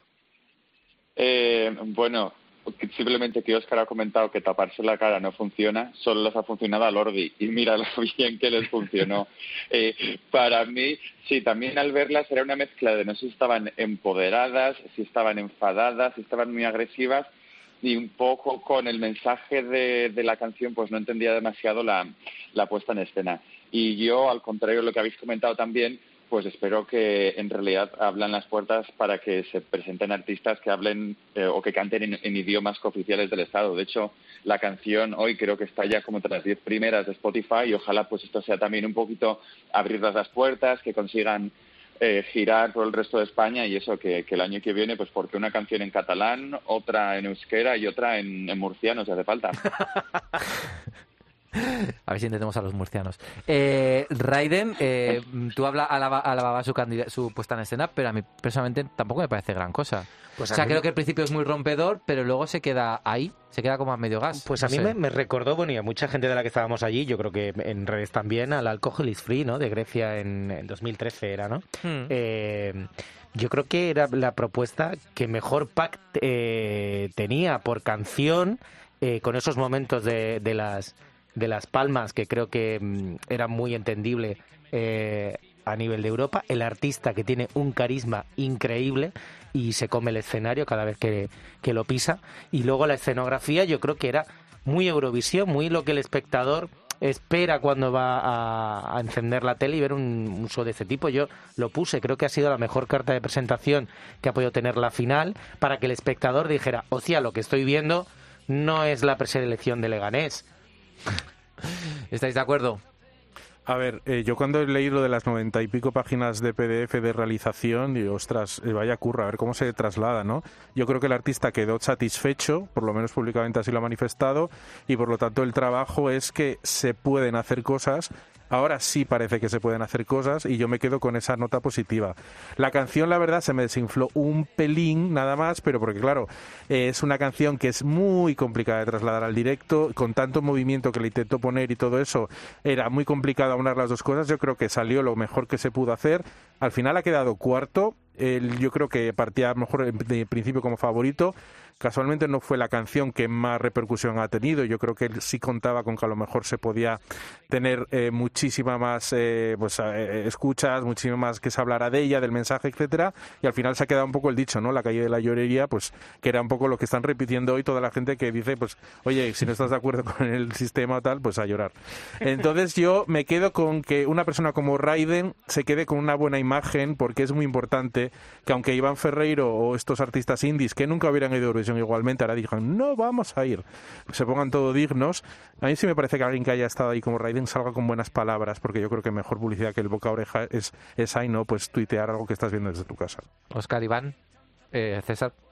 A mí me recordaba un pelín la puesta en escena más bien a la casa de papel. Era el rollo que me estaba dando y la verdad que me pareció un pelín agresiva porque como había esos primeros planos y estaban como todos encima de la cámara, me resultó un pelín agobiante. La verdad que sí, que era una puesta en escena digna de Eurovisión. Además, verla en directo desde el sábado, vaya un currazo que tenía, que tenía todo. Y al igual que estaba diciendo Iván, pues a mí la canción al final se me acaba desinflando un poquito cuando llega la segunda estrofa. Ya hemos comentado alguna vez en anteriores programas que a lo mejor la letra tenía demasiadas palabras y es lo que me pasa, que entre lo que estaba pasando en escena y todas las palabras como que acababa eh, desconectando un poco, pero vamos, aún así gran currazo y creo que un cuarto puesto pues, pues está muy bien. Bueno, yo tengo que decir que era mi candidatura favorita, ya lo sabéis antes de llegar a Benidorm y de hecho la que creía que, se podía alzar con el triunfo porque mm, es la que se rumoreaba, ¿no? Que iba a tener eh, ese pack absoluto que, que, íbamos a ver sobre el escenario. Es verdad que yo me imaginaba eh, una puesta en escena diferente. Mm, coincido en lo que decís, que a lo mejor parece como algo de la casa de papel, parece como algo eh, de alcohol is free. O sea, tiene como, como varias cosas que, que ya que se, han, que se han visto también en Eurovisión. Es verdad que mm, contaba una historia y sobre todo pues alabar a Raiden porque me parece que eh, tiene una teatralidad y una, y una apariencia en escena que yo creo que eh, y una seguridad que yo creo que son súper importantes de cara a poder representar a, España ¿no? en Eurovisión. Mm, es verdad que me, mm, se me desinfló un poco también estando allí, sobre todo también por el tema del cambio de las tonalidades que se hicieron en los coros. Eh, creo que la canción no, no estaba cantada Mm, igual que en el estudio y es verdad que tuvieron problemas de sonido en la, en la, en la primera, bueno, en la, en la, semifinal y que luego en la, en la final se, se, se pudieron solventar, pero es verdad que eh, para mí me, me, cambiaba un poquito eh, la manera de, de, escuchar la canción. Entonces, eh, bueno, yo creo que un cuarto puesto es, eh, es, fenomenal para él, pero yo creo que ese es el camino, ¿no? Creo que tanto eh, Chanel como Raiden tenían las dos, las dos puestas en escena más, más impresionantes y más presentables eh, directamente en el Festival de Eurovisión. Bueno, del resto de, de, finalistas, Blanca Paloma, Secreto del Agua, que fue ganadora durante 10 minutos después de, del, primer, del ensayo general del miércoles. Eh, Barry Brava, Rafaela, Shane, bueno, Gonzalo Hermida, que el pobre no pudo actuar. ¿Algo que queráis destacar de los otros finalistas? Fue una pena no poder ver a Gonzalo Hermida en, en directo. Yo creo que nos hubiese brindado muy buen show, eh, hubiese emocionado mucho y quizá a lo mejor hubiesen cambiado mucho las votaciones en tanto en la semifinal como en la final y a lo mejor no digo que él fuese a ganar, pero que a lo mejor hubiese variado mucho las votaciones de la final y a lo mejor estábamos con otro ganador del Benidorm Fest. Uh -huh. Yo hablo de Blanca Paloma ya que nuestro compañero Dani no está, que era gran defensor de Blanca Paloma. tengo, tengo, un comunicado oficial de Dani, ah, eh, luego lo leo. Vale, vale. Leo. Para mí Blanca Paloma, eh, yo pensé que era la canción de la que hablaba Ana, Mo, eh, Ana, Ana Mena, Eva Mora, era la canción esta que podía tocar la, la sensibilidad y ya lo intentó con sus medios, lo hizo y para mí quedó algo muy bonito, muy sencillo, muy sencillo, pero muy bonito, con mucha alma. Tengo que decir que es la canción favorita de mi padre, que a mi padre siempre le gustan estas cosas. Y el demoscópico de Iván. Eso, sí, sí, es muy importante. Y entonces, eh, el, la primera actuación estaba muy nerviosa y me dio mucha alegría que pasara a la final y en la final estuvo mejor, pero sí es verdad que se quedaba como demasiado poca cosa comparado con todo lo que había alrededor, ¿no? A lo mejor eh, si hubiéramos venido de una época de propuestas eurovisivas muy recargadas, hubiera sido el año de ella, pero no, necesitábamos algo, un pack más construido, una propuesta más sólida, ¿no? Y no sé, yo enhorabuena porque para ser un debut en un escenario así, pues chapo por ella. Era suya la escenografía, ojo, sí. ¿eh? Y para ser un debut, por ejemplo, como el de Shane, que teníamos muchas dudas de cómo podía cantar en directo, el chico fue muy solvente, ¿verdad, Jorge? Sí, bueno, pero un matiz de, de lo de Blanca Paloma, a mí, mm, en el primer ensayo, a mí me puso los pelos de punta. Bueno, es que el feedback que nos llegaba de vosotros que estabais ahí dentro era Pero pelos de ganadora. Eh, es que ha ganado Porque- Eurovisión, he leído yo por ahí en algún sitio. Y, no sé, a mí me pareció una, actuación muy buena en ese sentido, no, puedo decir otra cosa. Otra cosa luego lo que se traslada a tele, pero en directo la primera sensación fue muy, muy positiva, no sé. Creo que, que era la típica canción que mm, escuchando eh, normalmente todos los días quizás no llegas a verla tanto y cuando la oyes en, en directo y cuando la ves en directo eh, gana muchísimo en ese sentido y creo que ganó. Yo con lo de, con lo de Shane eh, me quedo con las ganas también de saber cómo hubiese sido esa primera puesta en escena que no les que no Que no les, han dejado, que no les han así. dejado porque me consta tienen un gran equipo detrás que nos iban a brindar una actuación de, de Melody Festival en de la de las grandes. Aún así creo que salvaron muy bien los muebles. El directo de Shane fue increíble eh, demoscópico, mi madre, el hijo de tres años de un amigo super fan, y yo eh, el recordar aplauso eh, con ese guiño un poco, por así decirlo, a José María Íñigo, eh, que tanto dio por el Festival de Eurovisión, pues a mí me ganó por completo. Bueno, un poquito sobre Rafaela, o no sé, César, Oscar y un poquito del resto de artistas que estuvieron en la final. Eh, a Rafaela Barribra, pues decir que me parecía una auténtica fantasía del modo en que iban vestidos. Me encantó el atuendo, me encantó la fiesta que llevaron. Me parece que fue un homenaje súper digno a, a Rafaela Carrá. Creo que la canción hoy también está funcionando bastante bien en streaming, o sea que les felicito por, por ello. Y si te digo la verdad es que todavía me falta por ver la mitad de la final, pero como lo vi en directo no lo he podido ver en televisión, entonces tampoco te puedo comentar demasiado del resto de, de actuaciones. Oscar.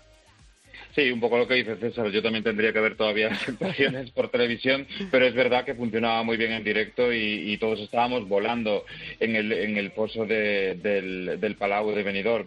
Eh, comentar un apunte sobre lo que decíais también de, de las anteriores, eh, de los anteriores artistas. Comentar que Gonzalo Hermida se llevó eh, la máxima puntuación en el panel demoscópico, que es algo que me llama muchísimo la atención, sobre todo porque porque no presentó nada, ¿no? Porque estábamos viendo un videoclip. Entonces, mm, es verdad que fue más votado que Rigoberta Bandini, incluso en esa, en esa semifinal, que es algo como muy, muy llamativo, la verdad. Bueno, y luego de las decepciones de los que se quedaron en semifinales, yo tengo que decir Javier Amena, que yo era muy, bueno, soy muy fan de Javier Amena, pero no entendí la puesta en escena, creo que en directo se desinfló totalmente, y yo lo dije aquí, yo quiero que Javier Amena pase a la final. Y yo, em, viendo la final, me- la semifinal me retracté y dije, no, no quiero, no quiero que pase, creo que hay a- candidaturas mejores. Para mí fue la decepción de este Benidorm Fest.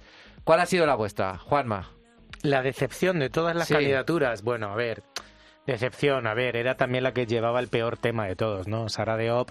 eh, yo no entendí desde el primer momento el por qué eligieron este tema, que además compartía compositor con Slow Mo.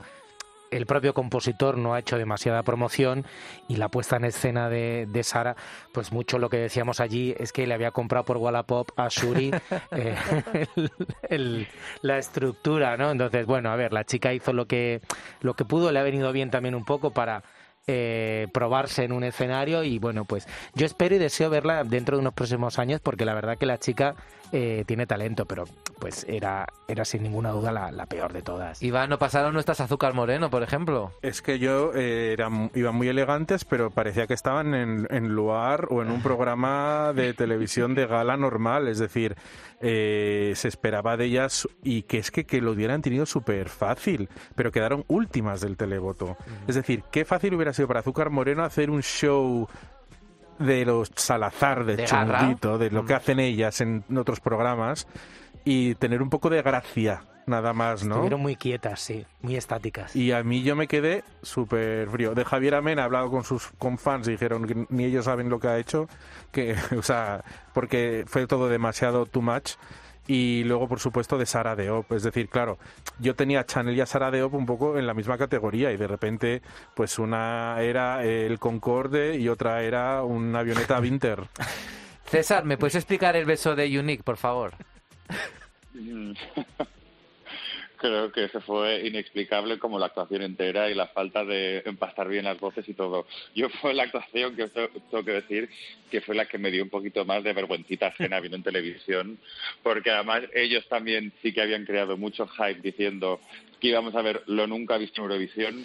Lo siento mucho, un beso entre dos hombres ya se vio por Lituania en el 2015 a punto de friki.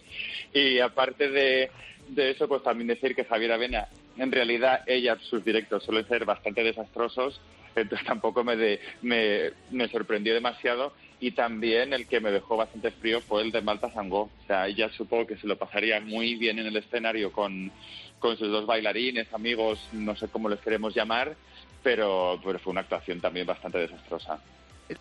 Una puntualización, lo de Unique, entiendo yo que lo que nunca se había visto era el momento este de las volteretas de Armand, se llama, Sí. creo, ¿no? El, el chico. Yo creo que era una puesta en escena como muy recargada, ¿no? Como, vamos a echarle esto. eh. Primero Sí. empezamos con el piano, luego Hombre, que ver, si tal. Es verdad que la, que- que la coreografía también era difícil, ¿eh? Igual que valoramos la de Chanel, también tenemos que valorarles. Ahora, yo creo que Armand, ¿no? Es el chico eh, eh, latinoamericano, es el único que mm, defendía un poco la actuación vocalmente. El resto, bastante. De hecho, el, comentario de mucha mala. gente decían que era Armand más, más sus acompañantes. Oscar. Pues nada, un poco apuntar al tema de Marta Sango, que yo creo que, como decíamos en anteriores programas, eh, se, había, se había visto como vencida, ¿no? Eh, en cuanto a sus expectativas a la hora de presentarse a Benidorm Fest. Quizás no sabemos si por los polls o porque no se la consideraba como favorita, pero es verdad que su puesta en escena dejó un poco que desear, eh, tanto vocalmente como, como a nivel visual.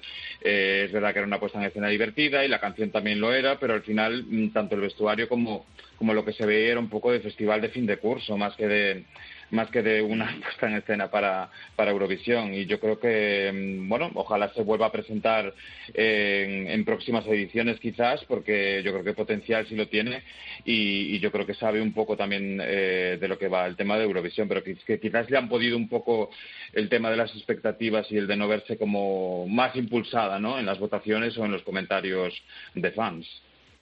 Mm, Yo, vamos, me quedo como tú, Javi, con, con Javier Amena. O sea, pensaba y... Es que me duele todavía, ¿eh? Lo veo y me duele. Sí, sí, vamos, en eso estamos un poco de acuerdo que, vamos, yo quería que pasase, pero sí que es verdad que, bueno, Bueno, pero po- podemos ver igual a Javier Amena en futuras ediciones del Benidorm Fest, ¿eh? ella Ella-. Bueno, eh, la noche del sábado a mí me dijeron que ya se ha picado y que quiere volver, a lo mejor no el próximo año, pero dentro de dos, porque no nos olvidemos que esta canción ya estaba compuesta de antes, ella se sorprendió cuando se la seleccionaron y ella piensa que de cara a futuras ediciones hará un tema para y por Eurovisión, así que tenemos Javier Amena para rato. Sí, sí.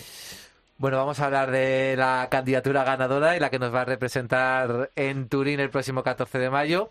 Fortalezas y debilidades de nuestra candidatura. Venga, Iva, empieza tú, Juanma. Pues las fortalezas es ella, es ella, o sea, mucha ¿Cómo, gente- cómo puede ser que sea su primera actuación en televisión? Bueno, a ver, pero es que ella tiene muchas tablas. o sea, Ya, es pero- que no nos olvidemos que ella es bailarina de tu cara, me suena.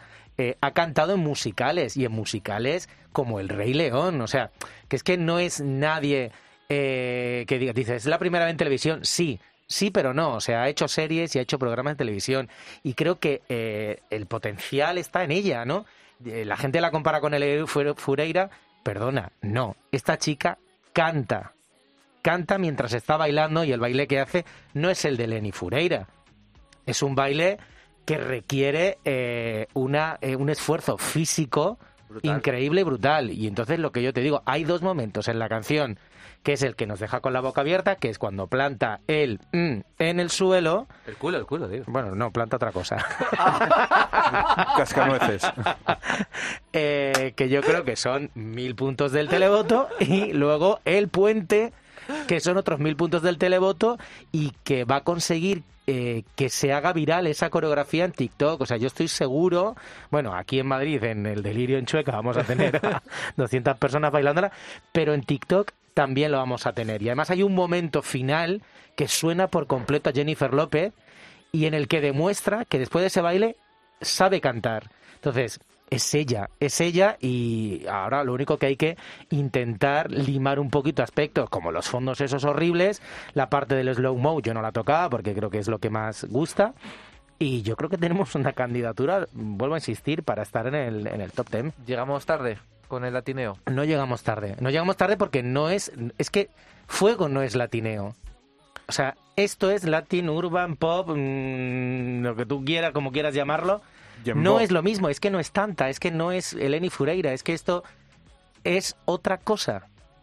Yo cuando el coreógrafo Kyle Hanagami puso en Twitter, no sabéis la que estamos preparando, yo digo, ostras, es verdad, su fortaleza es, yo creo, también la producción que hay detrás. Es decir, tenemos eh, una persona como ella que tiene un perfil que esta gente, que es muy potente, que está en Miami, que Chaneles habrán visto en casting 150.000, han elegido a esta persona para hacer esta canción, que sea un proyecto que han invertido dinero, yo creo que ese equipo va a ir a Turín potenciando muchísimo lo que hemos visto. Y eso, mm, vamos, yo creo que mm, las expectativas yo las tengo bastante altas. Yo creo que hay partes de la canción que en un escenario como Benidorm Fest está muy bien, pero a lo grande yo creo que pueden mejorar. Eh, hay una parte que dice agua, pues que le eche un caldero de agua, es decir, Riley, Riley, mm, vamos, cautivó a medio comunidad Eurofan y ya lo habíamos visto con Flashdance, es decir, tampoco es nada nuevo. Es decir, yo es que cuando decía no es Eleni Fureira, digo, vamos a ver, pues no, es, a lo mejor es norma dual en el 80, pero ahora es norma, es la norma dual de 2020, ¿no? Porque como baila, como canta, pero lo que decía Juanma, es que ella canta, norma dual no. Entonces, es que cuando yo estaba viéndola bailar y de repente coge el micro y canta y guiña el ojo diciendo, no os lo esperabais, ¿eh? Pues aún tengo más. Y tracatrá. Entonces yo creo que esa primera impresión para mí es su gran fortaleza de nuevo, el equipo y la primera impresión. Y luego, en el lado negativo, eh, simplemente que todo esto le tiene que venir a favor de ella que a ver cómo gestiona todas estas emociones, porque en esta escaparate no se ha visto, aunque ha estado en muchos escaparates, ¿no? Esta exposición mediática, yo espero que tenga un equipo alrededor que, estando en el extranjero, va a ser muy complicado, pero que espero que muy cerca de ella esté gente que la cuide, que la proteja, que la mantenga un poco alejada de esto, que la, que la eduque y que tenga la ayuda necesaria para poder llegar a Turín en un estado mental muy fuerte. A mí lo que me da miedo es que eh, toquen mucho. Quiero decir, es que el, el pack ya existe, ya, ya está ahí. Como bien decía, creo que Oscar, ¿no? César. Eh, el medio festival en la candidatura la llevas al, al Festival de Eurovisión, cambias cuatro detalles y ya está. Yo creo que el pack está hecho. Faltan los fondos, como decimos, cambiarlos. Igual se puede mejorar un poquito más la coreografía, aunque a mí me cuesta creer cómo va a hacerla más impresionante. Y sobre todo potenciar la parte técnica de Eurovisión que no tiene el Benidorm Fest para hacerlo todavía más impresionante. Pero a mí lo que me da un poco de miedo es que vayan un poquito al exceso y ahí es cuando tengamos el, problema, porque es que el pack ya está hecho. Poco más se puede pedir de esta candidatura. Sí, bueno, es, es la fuerza, ¿no? Lo, lo, que tiene. Y sí, lo que comentas, que, a veces si tiramos hacia ir hacia mucho, pues se puede pasar de frenada. Hay una cosa que no me gustó mucho de la rueda de prensa, bueno, la he leído y no sé si es verdad, vosotros estabais allí, cuando le preguntaron si iba a repetir di- diseñadora para, para el vestuario y Televisión Española dijo, ya veremos. No sé si eso, o yo lo he leído ahí. Sí, sí, cortó María a Chanel. No sabemos. O sea, es que también yo eh, creo que el vestido, te guste más o menos, ahora Oscar, que es de Euromoda, nos contará un poquito, pero creo que forma parte también de, de lo que es la candidatura, de- del rasgo elemental de la candidatura. Claro, pero a lo mejor aquí es que Televisión Española quiere elegir quién le viste eh, para hacer publicidad a determinado modista. Y a lo mejor no le interesa tanto que sea eh, Carmen Farala, que ha salido de un programa de la competencia. No sé, yo lo, lo veo por ahí. Creo que la competencia se ha portado muy bien con el Benidorm Fest, ¿eh? Bueno, es que hemos tenemos a Mediaset volcadísima. Hoy en Ya es Mediodía, ya Fresh Express eh, han puesto varias canciones y eso pues es muy positivo y así debería ser, que remaran todas las cadenas en favor de, de nuestra representante, porque el celebrar al año que viene Eurovisión en España va a repercutir en todos. Háblame del vestuario de Chanel, Oscar, y un poco de la candidatura en general. Pues el vestuario, la verdad es que a mí me ha encantado. Es verdad que me ha gustado un poco más el, el traje que sacó el miércoles en la semifinal, que era completamente negro, ¿no? Con, con brillos. Me gustó más que el de la final, que era más, eh, más plateado, pero es verdad que mm, Carmen Farala creó esta, estos diseños en 48 horas. Ella es como la Speedy González del, del- de la moda, ¿no? Eh, me parece que tiene que ser un traje cómodo, si es que Televisión Española pues eh, quiere optar por otros diseñadores, pero tiene que ser algo similar. Es que tampoco podemos pensar que vaya a llevar, pues, eh, yo qué sé, un vestido de, de ir a una ceremonia. Entonces, pues tendrá que ser algo muy similar. En cuanto a, mm, en cuanto a Chanel, yo creo que está totalmente mm, mm, con muchísimas ganas de, de hacerlo porque se nota totalmente en toda la dedicación y en todo el esfuerzo que tiene la coreografía. Yo creo que es una artista emergente totalmente y vamos a saber muchísimo de ella. Tiene muchísimo carisma, tiene ese ángel televisivo y, y, sabe muy bien en, qué momento mirar a la cámara y en qué momento hacer un guiño, una sonrisa o, o, o, moverse de determinada forma. Yo creo que canta muy bien. Es verdad que mm, a lo mejor la canción no es tan demanding en ese sentido. Sí que tiene que bailar mucho, pero también recordemos que este, este año mm, pues eh, todos los coros pueden estar pregrabados en Eurovisión. Entonces yo creo que eso también nos va a ayudar a la hora de que, de que nuestra, nuestra canción funcione, funcione por completo. Y a lo mejor pues mmm, se ha funcionado con nosotros en ver que a lo mejor Slow Mo no era una canción eh, redonda para Eurovisión y de repente pues en, con todo lo que vemos eh, se ha elevado pues eh, mm, yo creo que nos va a ir muy bien y veremos a ver qué contrincantes vamos a tener, pero vamos, yo le auguro muchos éxitos en, en Turín, desde luego. Es que ahora me da miedo que salgan eh, 15 canciones así en las preselecciones de, de, Europa. César, ¿cómo valoras tú la candidatura de Chanel? Que yo sé que te gusta mucho. Sí, yo creo que lo más importante que es la primera vez mm, en la historia, al menos que yo recuerde, que vamos ya a día 31 de enero con un pack tan completo. Es decir, cuando llegue el mes de mayo y empiecen los ensayos, no vamos a tener esas semanas con titulares y titulares diciéndonos que vamos a encontrarnos con algo que nunca hemos visto antes en Eurovisión y luego llevamos y tras el primer ensayo estamos todos con una depresión pensando que por qué y por qué y por qué siempre nosotros. O sea, por favor, no cambiéis mucho lo que vimos eh, la semana pasada, porque yo creo que esa, ese impacto que tuvimos con, con la primera vez que vimos la actuación de Chanel la podemos conseguir de manera muy fácil con Europa. Incluso creo que va a jugar a favor nuestro el no tener que actuar en semifinales, porque ese impacto de la primera vez, yo creo que toda Europa cuando vea a Chanel se van a tirar como locos a votarla por, por teléfono. También yo creo que llevamos años como reclamando llevar algo así, es decir, en todas las listas de artistas deseados siempre salía gente como Lola Índigo, un poquito el tema urbano, con alguien que bailase muy bien. Pues bueno, pues tenemos a una Lola Índigo que lo siento mucho ahora mismo por la Índigo, pero creo que Chanel ahora mismo en un dance off te comería viva y creo que tenemos pues una posibilidad de por primera vez en la historia superar los 125, 130 puntos y que nos dé el televoto pues una buena puntuación, o sea que en ese sentido estoy muy, muy ilusionado. La verdad es que la canción a lo mejor peca un pelín de genérica, eh, pero aún así creo que es un pack súper completo y eso que es que hacía muchísimos años que, que yo creo que no vamos a ir a Eurovisión con la cabeza tan alta como, como vamos a ir este año. Bueno, después de la predicción que hicimos del Benidorm Fest, deberíamos ya no hacer más predicciones el resto de nuestra vida, pero bueno, vamos a hacerla, eh, aunque quedan ya muchos meses y por supuesto no tenemos a los rivales, que eso nos va a dibujar un panorama más exacto ya dentro de, de, un mes y pico, cuando tengamos ya otras canciones. Pero a día de hoy, ¿qué pensáis? César, ¿en qué puesto ves a Chanel en Eurovisión? Uf, eh, pues mira, yo creo que vamos a quedar por primera vez en muchos años en la parte izquierda del marcador. O sea, que sea mínimo un 13, un puesto 13.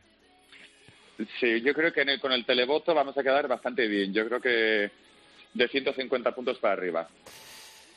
Jorge. Es muy complicado a, a, día de hoy hacer este tipo de predicciones. Pero bueno, tú cuando viste a Chanel, ¿qué, qué, qué percepción tuviste? ¿Viste los mil puntos del televoto, como dice Juanma? a mí me gustaría que estuviese, en, como, como decís, en la parte izquierda, pero bueno, habrá que ver. Eh, Iván. Pues mira, yo creo que va a pasar un poco al contrario que en nuestra selección nacional, que el jurado al principio le va a dar poquito o justito o raspadito y luego eh, va a haber un televoto grande. Yo el televoto pero confío... el televoto nunca ha sido bueno con nosotros generalmente. Hay que cambiar. Y pero en todas las candidaturas de países que han roto algo y que han creado han tenido como ese pum, romper mitos, ¿no? Y romper clichés. No podemos tener esa pensar que toda la vida eh, algo hemos hecho mal para que el televoto siempre se haya apuntado bien porque la gente de un año otro no se acuerda de España ni dice España, uf, aquí viene el rollo de España. No, es que les damos rollo siempre. Entonces yo creo que este año no tienen excusa para ese rollo. Y, y es que les damos lo que quieren de nosotros. Estas veces sí, aunque no sean nosotros, sea Puerto Rico, Miami, pero da igual. Es decir, es el estilo de música que ellos asocian a nosotros. Y sería muy difícil explicárselo. Entonces yo creo que ellos van a ver algo, ostras, España, qué bien. Esta cantante española, qué bien, ¿no? Esta música de España, qué bien. Es lo que yo me gusta bailar o cuando yo voy a Canarias o tal, es lo que quiero bailar. Aunque no sepan que es español o que no es español, que es de Colombia eh, o de donde sea, ¿no? Es decir, porque hay esa confusión que ahora mismo no vamos a explicarles a los europeos. Entonces, yo con todo eso espero que ella eh, entre en el top 10 del televoto y con una puntuación que, como ha dicho César, rompa por fin esos 125 puntos. Y es que simplemente el titular de Chanel consigue la puntuación más alta de España en Eurovisión, eh, pase lo que pase, y lo tiene a mano. Es que es tan fácil, son 120 puntos, por Dios. Oscar. Pues están cantando a todos los fans extranjeros. Yo es que estoy viendo un montón de, de reacciones, eh, tanto en YouTube como en numerosas páginas web. Y es verdad que solamente hay cinco canciones por el momento, pero la verdad es que todo el mundo nos augura una buena posición y la verdad es que sobre todo están muy sorprendidos de que, de que el fandom español pues que esté un poco tan polarizado y que mucha gente pues esté eh, tan decepcionado con que haya ganado Chanel, o sea que es algo que ellos mismos no pueden entender. Entonces, eh, yo creo que mm, también se ha criticado muchísimo, por ejemplo, la letra de la canción, que yo creo que Pues, mm, esto- yo creo que yo creo que es todo lo contrario, porque a- a- es verdad que a la gente cuando, cuando viene aquí, pues lo que le gusta es escuchar eh, pues esas palabras que, que tan fáciles, ¿no? Que conocen todos los extranjeros, que bailan pues corazón, loco. eh, to- Seguro que bailan Machado, ¿no? Cuando van a las discotecas. Mamacita, verdad. claro. Es que yo estoy ofendidísimo con eso. Que ahora todo el mundo Y- es y y- Calderón de la Barca. y el María Moliner, ¿no? Debajo del brazo. Pero Es que verdad, verdad que mm, le- les a ellos mismos les encanta todo ese tipo de, de, de- de truquillos, ¿no? Que, que es que este año pues los, los tenemos en la canción. Yo creo que todos, cuando todo esto pase del Benidorm Fest, yo creo que al final todos nos vamos a unir en apoyar muchísimo a Chanel y, y yo creo que este año lo vamos a hacer realmente bien. Yo, mm, por el momento, voy a augurar un top 10 para España. Ganamos. Juanma. Ganamos, ganamos. Eh, esos 15 segundos finales, yo cierro los ojos, veo el escenario de Turín y es que veo eh, saliendo el confeti y, y Chanel llorando, Ay, por eh, Eva ojalá. Mora eh, llorando también, todos nosotros emocionadísimos. Chanel va a ganar Eurovisión. Oye, hay rumores eh, de una posible, un posible dúo eh, Juanma, María Izaguirre el año que viene en el Benidorm Fest. ¿Confirma los rumores? Bueno, hemos, ¿Qué te han visto hemos- ahí en el karaoke? hemos hecho nuestro primer dueto y estamos en conversaciones. eh, dependerá ya de, le- de la, de ¿Tienes la una, otra parte. ¿Tienes una discográfica detrás? No, yo Le doy chance, le doy independiente. espero, espero que BMG también se fije en mí. No, pero pero yo- de momento yo no sé bailar, ¿eh? Pero ahora la pregunta va en serio. ¿Tú crees que tiene opciones de, de ganar Eurovisión? Yo Chanel? creo que sí, yo creo que sí que tiene opciones de ganar, sobre todo porque eh, tiene un equipo detrás que viene de América y que sabe perfectamente qué es lo que va a tener que modificar para hacernos un show impresionante. Es que yo lo escucho y veo a J. Lowe. Entonces, esa gente que está detrás va a poner toda la carne en el asador para que esta chica gane Eurovisión. A ver, es pronto, obviamente, porque no hemos escuchado el resto de canciones. No sabemos el nivel que va a haber este año, ni las propuestas, ni qué géneros eh, pueda haber. Pero yo, de verdad, a día de hoy, de lo que hemos escuchado, es la mejor, eh, sin ninguna duda. Entonces, yo me mojo. Yo creo que, es, que va a estar en el, en el top 10, seguro. Pero bueno, soñemos. Bueno, muchas gracias chicos por haber estado aquí en este pasaporte a Eurovisión post, post eh, Benidorm Fest, que ha sido un fin de semana muy intenso para todos, los que habéis estado allí en, en Benidorm, los que lo hemos visto en televisión. Y es que aquí, bueno, independientemente de lo que haya ocurrido en, en, en ese, en esa preselección, es que no nos queda otra más que apoyar a Chanel porque nos encanta la canción, nos encanta ella. Creemos que tiene potencial, que tiene oportunidad. Luego lo que pase allí en Turín, pues veremos a ver. Ojalá se acerque más a lo que a lo que aventura Juanma.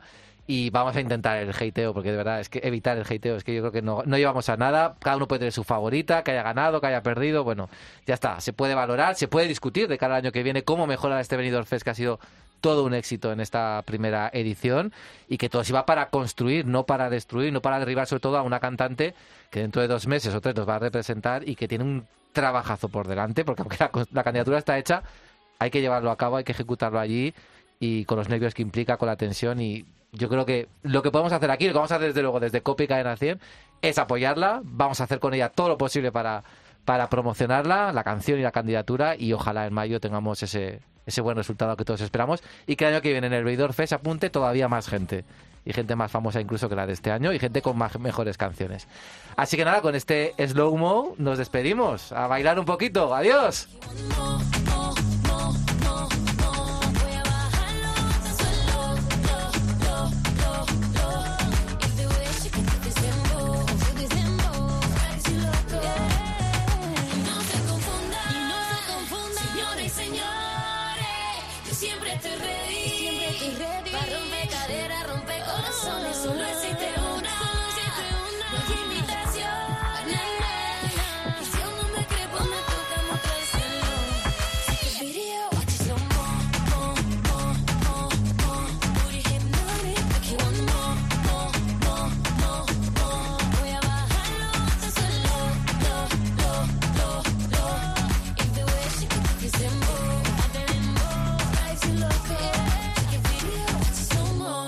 Pasaporte Eurovisión. Con Javier Escartín. Cope. Estar informado.